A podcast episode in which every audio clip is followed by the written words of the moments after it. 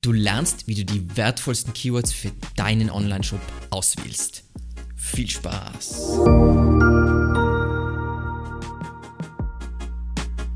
Mein Name ist Alexander Russ und SEO ist mein täglich Brot. Wir quatschen auf diesem Kanal über SEO und Content Marketing. Wenn du lernen willst, wie du nachhaltig Kunden über deine Website gewinnen kannst, dann abonniere jetzt gleich diesen Kanal. Wenn dir an diesem Punkt noch die Keyword-Recherche Grundlagen fehlen, dann gibt es einerseits ein top aktuelles Video, wo du die Basics erklärt bekommst und andererseits auf unserer Webseite einen unvorstellbar umfangreichen Ratgeber, der dir alles von den Anfängerskills bis zu den Profi-Skills beibringt. In dieser Folge sehen wir uns wirklich an, wie du Keywords für deinen Shop richtig priorisierst und wirklich die sinnvollsten, besten Keywords auswählst.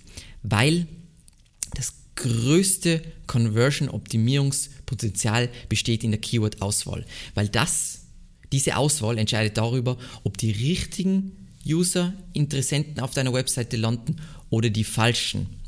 Und wenn die richtigen Leute auf deiner Webseite landen, dann auch wenn deine Webseite nicht perfekt conversion optimiert ist, wird es zu Conversions kommen. Wenn aber die falschen Leute auf deiner Webseite sind, kannst du die beste optimiert, conversion optimierte Webseite haben und es wird trotzdem nichts bringen. So, aufgeteilt habe ich die Priorisierungsfaktoren nach externe Faktoren und interne Faktoren. Wir starten mit den vier externen Faktoren. Nummer eins ist natürlich die Nachfrage. Am Suchvolumen von einem Keyword siehst du genau, wie viel Nachfrage nach einem bestimmten Keyword besteht. Entweder siehst du dir das monatlich oder jährlich an. Und was hier wichtig ist zu verstehen, eine Suchanfrage ist immer Nachfrage nach etwas Bestimmtem. Wenn das jetzt was Neues für dich ist, gibt es eine Folge über die SEO-Grundsätze, wo wirklich die Fakten, die SEO-Fakten besprochen werden, also kein Hörensagen, keine Theorien, sondern wirklich die SEO-Fakten, wie zum Beispiel Suchanfragen. Äh, eine Suchanfrage ist Nachfrage nach etwas Bestimmtem. So, Faktor Nummer zwei, Suchintention. Auch wenn du prinzipiell mit deinem Shop für ein bestimmtes Thema relevant bist, heißt das nicht unbedingt, dass du wirklich liefern kannst, was sich der Suchende zu diesem Suchbegriff vorstellt. Was soll das bedeuten? Du hast jetzt zum Beispiel eine Keywordliste oder Keywordrecherche und du suchst nach einem dieser Keywords, dann solltest du dir immer die Top-Ergebnisse zu diesem Keyword genau anschauen und bewerten, verstehe ich unter diesem Begriff dasselbe wie der User bzw. Google, weil Google ist letzten Endes nur ein Spiegel der User. Das heißt, was, wie wir diesen Begriff intern verwenden, entspricht das dem, wie, was die Top-Ergebnisse widerspiegeln. Ganz, ganz wichtig. Das kann sein, du nennst es so, aber der User nennt es so und es spielt nur eine Rolle, wie der User das nennt. Dann, wenn du jetzt, du hast, keine Ahnung, drei Produkte in, bei der Kategorie über die wir jetzt sprechen, und die Top-Konkurrenten, die Top 3 haben alle hunderte Produkte, dann wirst du ein Problem von der Suchintention dahingehend kriegen, dass ein Teil der Suchintention wird sein, dass der User Auswahl haben will und der will sich das anschauen und durchschauen. Und wenn du nur drei Produkte hast, dann kannst du hier vielleicht gar nicht ranken. Dann kannst du hin, hin, äh, mithalten hinsichtlich Preis und Lieferbedingungen. Wenn das alles in Ordnung ist, wunderbar, ein sehr gutes Keyword für dich. Äh, und dann kommt natürlich die Frage in diesem Kontext auf, wann brauche ich, sagen wir mal, eine eigene Kategorie oder Produktseite für ein Keyword. Sagen wir mal, wir haben einen Online-Shop und der verkauft Betten und wir haben die Keywords Massivholzbett und Massivholzbett kaufen.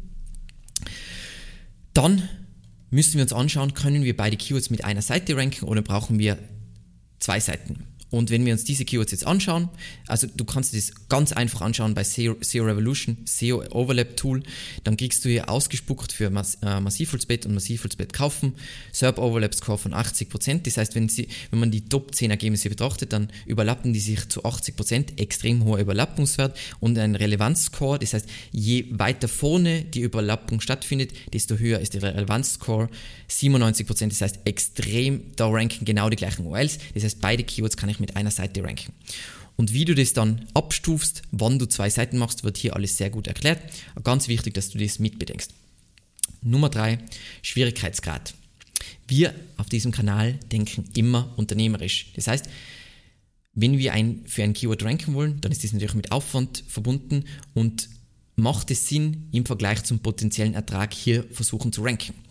Und in diesem Kontext reden immer im SEO-Bereich alle fälschlicherweise über die Anzahl der Konkurrenten, die aber total irrelevant ist, weil alles staut sich auf der ersten Seite. Das heißt auch, wenn du eine Milliarde Konkurrenten hast, wenn die alle schwach sind, dann ist das überhaupt kein Problem. Äh, aber wenn du zehn super starke Konkurrenten hast, dann hast du das Problem, dass du ja dann schon auf der zweiten Seite bist und du wenig Klicks kriegst. Das heißt, schau immer auf die Stärke der Konkurrenz. Wie kannst du das anschauen? Ähm, wir haben auf unserer Webseite einen super umfangreichen Ratgeber, wo du lernst, wie du die Keyword Difficulty, nennt man das, bewertest. Ähm, ein praktisches Tool, um das schnell überschlagsmäßig zu bewerten, ist der Keyword Finder. Der hat hier diese Metrik Keyword Difficulty, die relativ zutreffend ist. Das heißt, zum Beispiel Massivholzbett ist possible, das heißt, es ist möglich, aber es ist sicher nicht einfach hier zu ranken. Und die haben tolle Abstufungen, die durchaus sehr hilfreich sind. Da sehen wir zum Beispiel, dass ein Keyword wie Bett 200 mal 200 Komforthöhe signifikant einfacher zu ranken ist und so weiter. Und Echtholzbett ist vermutlich was, was relativ wenig Leute so nennen und dementsprechend hat es, ist es relativ einfach zu ranken. Passt. Dann der letzte externe Faktor ist das Klickpotenzial. Mittlerweile bestehen Suchergebnisse ja nicht mehr aus zehn einfachen blauen Links, sondern es gibt alle möglichen Boxen und tonnenweise Werbung und allen möglichen Schnickschnack, Fotos äh, oder Bilder und Videos und so weiter.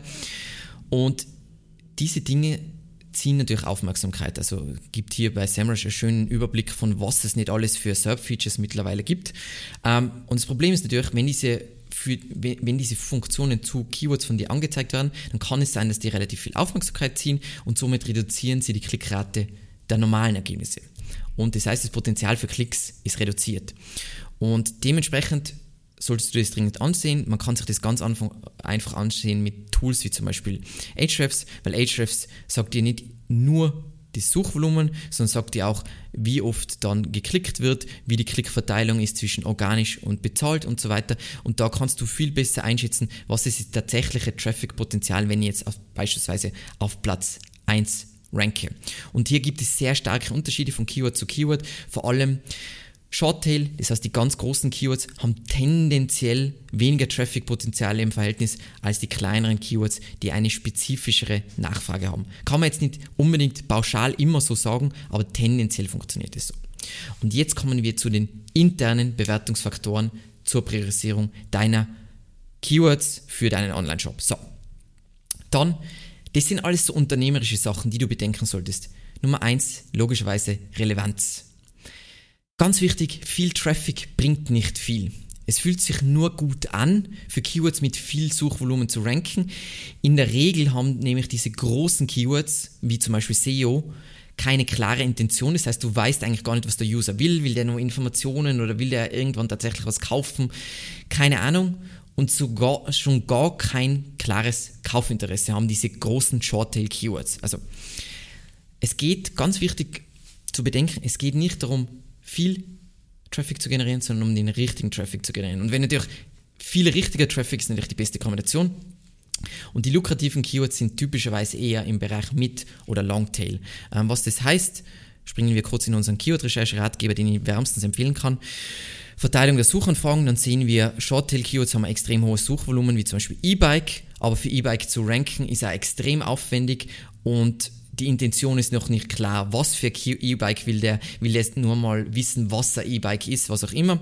Dann ist nichts besseres E-Bike kaufen, aber ich weiß immer nicht, was für E-Bike will der kaufen. Es ist immer nur umkämpft. Und dann wird es interessanter. Midtail, E-Mountainbike gebraucht. Das heißt, ich weiß schon mal, was für E-Bike er will und ich weiß noch spezifischer, er will ein gebrauchtes. Und dann gibt es E-Bike mit Mittelmotor und Rücktrittsbremse und so weiter. Und tendenziell hier ist es einfacher zu ranken und du weißt schon relativ klar, was der User will. Das heißt, der landet auf deiner Seite, du bietest ihm das, was er haben will, bam, Conversion. Alle sind glücklich. Ganz, ganz wichtig, das äh, zu bedenken. Ähm, es gibt dazu übrigens eine Folge, die heißt SEO und Umsatz, die erklärt, wie du denken solltest, wenn du jetzt Conversions generieren willst und nicht nur Traffic, der Traffic Graph geht um hoch, äh, geht hoch. Ja, uh. So, Faktor Nummer zwei, Bestseller. Ganz einfach, priorisiere Produkte, die sich schon gut verkaufen. Sagen wir mal, du hast Produkte, die sich leicht verkaufen lassen, dann würde ich tendenziell anfangen, diese für diese SEO zu machen. weil es ist und vielleicht rankst du da auch schon gut, weil du verkaufst es schon über deinen Online-Shop, ähm, du rankst da schon halbwegs gut, weil es ist oft sinnvoller zu versuchen, wenn du jetzt sagen mal, du rankst für ein Produkt, was du schon verkaufst, schon auf Platz 7, dann ist es viel wichtiger und essentieller von 7 auf 3 zu kommen, als für irgendein Produkt, wo du nicht rankst, wo du noch gar nicht weißt, wie gut sich das verkauft, dass du von, du rankst auf 20 und auf 7 optimierst. Wieso ist das so? Weil, ähm, wegen der Klickratenkurve. Das heißt, die Ergebnisse vorne werden viel öfter geklickt als die Ergebnisse weiter hinten. Ähm, da gibt es eine unglaublich coole kostenlose Website, Advanced Web Ranking, die CTA Study. Und da siehst du, Platz 1 kriegt so und so viele Klicks und dann siehst du schon, wie extrem auf Platz, äh, auf der Seite 2 kriegst du einfach gar keinen Traffic. Das heißt, tendenziell ist es immer praktisch zu sagen, hey, ähm, ich rank da schon halbwegs gut, ich weiß auch schon, dass die Leute es gern kaufen und dann hier besser zu werden, als hey, ich weiß noch gar nicht, ob die Leute das Produkt gern kaufen, ich rank da noch nicht gut da. Also immer zuerst Low-Hanging Fruit, vereinfacht ausgedrückt. So, dann Faktor Nummer 3, Gewinn. Überlege dir genau, wo du die höchste Marge hast und wo es wenig Rückgaben und Reklamationen gibt. Ganz, ganz logisch, vergessen voll viele bei der Priorisierung von einer Kampagne, weil du lässt dir vielleicht von einer Agentur oder du machst selber eine Keyword-Recherche mit einer Website-Strukturplanung, wo ein Redaktionsplan dabei ist und dass du dann wirklich sagst, diese Seiten baue ich zuerst. Natürlich, man achtet darauf, was verkauft sich gut, wo habe ich eine gute Marge, wo habe ich wenig Hassel, wo habe ich wenig Rückgaben, wo habe ich wenig Reklamationen und das sind dann die richtig, richtig guten Keywords und die Seiten, die du fokussieren solltest, wo du nochmal an der UX feilen solltest, wo du zusätzlichen Content ähm, publizieren solltest, wo du vielleicht irgendwie Link-Juice draufleiten solltest und so weiter. Der letzte interne Faktor, Lager. Klingt lächerlich, aber passiert bei uns andauernd. Weil, was ist das Problem bei SEO? Du kannst jetzt oft nicht sagen, geht es nach sechs Monaten ab oder geht es nach zwölf Monaten ab. Irgendwo in dem Bereich wird es dann zu Ergebnissen kommen. Aber bei uns passiert es dann voll plötzlich schlagt alles äh, oder kommt alles zusammen, der Content passt, UX passt, das Linkprofil ist konkurrenzfähig und plötzlich, boom, explodiert der Traffic auf einer bestimmten Kategorieseite. Du verkaufst voll viel, aber du hast keinen hohen Lagerbestand in diesem Bereich. Bam. Und dann war die SEO ja letzten Endes, also natürlich kannst du wieder nachbestellen, aber heutzutage funktioniert das ja so hervorragend mit den Tip-Top-Lieferketten heutzutage. Ah, Bedenke auch das vorher. Das heißt, fokussiere dich auch auf Produktkategorien, wo du ausreichend Lagebestand hast. Das heißt, wenn es dann abgeht und die SEO skaliert und plötzlich exponentieller Anstieg ist, dass du ausreichend Produkte zur Verfügung hast. So, das war übrigens Teil 1 unserer Serie über SEO für Online-Shops. Äh, in der nächsten Folge unterhalten wir uns darüber, welche Seiten deines Shops SEO-relevant sind und wie du sie perfekt optimierst. Und das war's auch schon wieder. Vielen lieben Dank fürs Zusehen und bis zum nächsten Mal. Danke.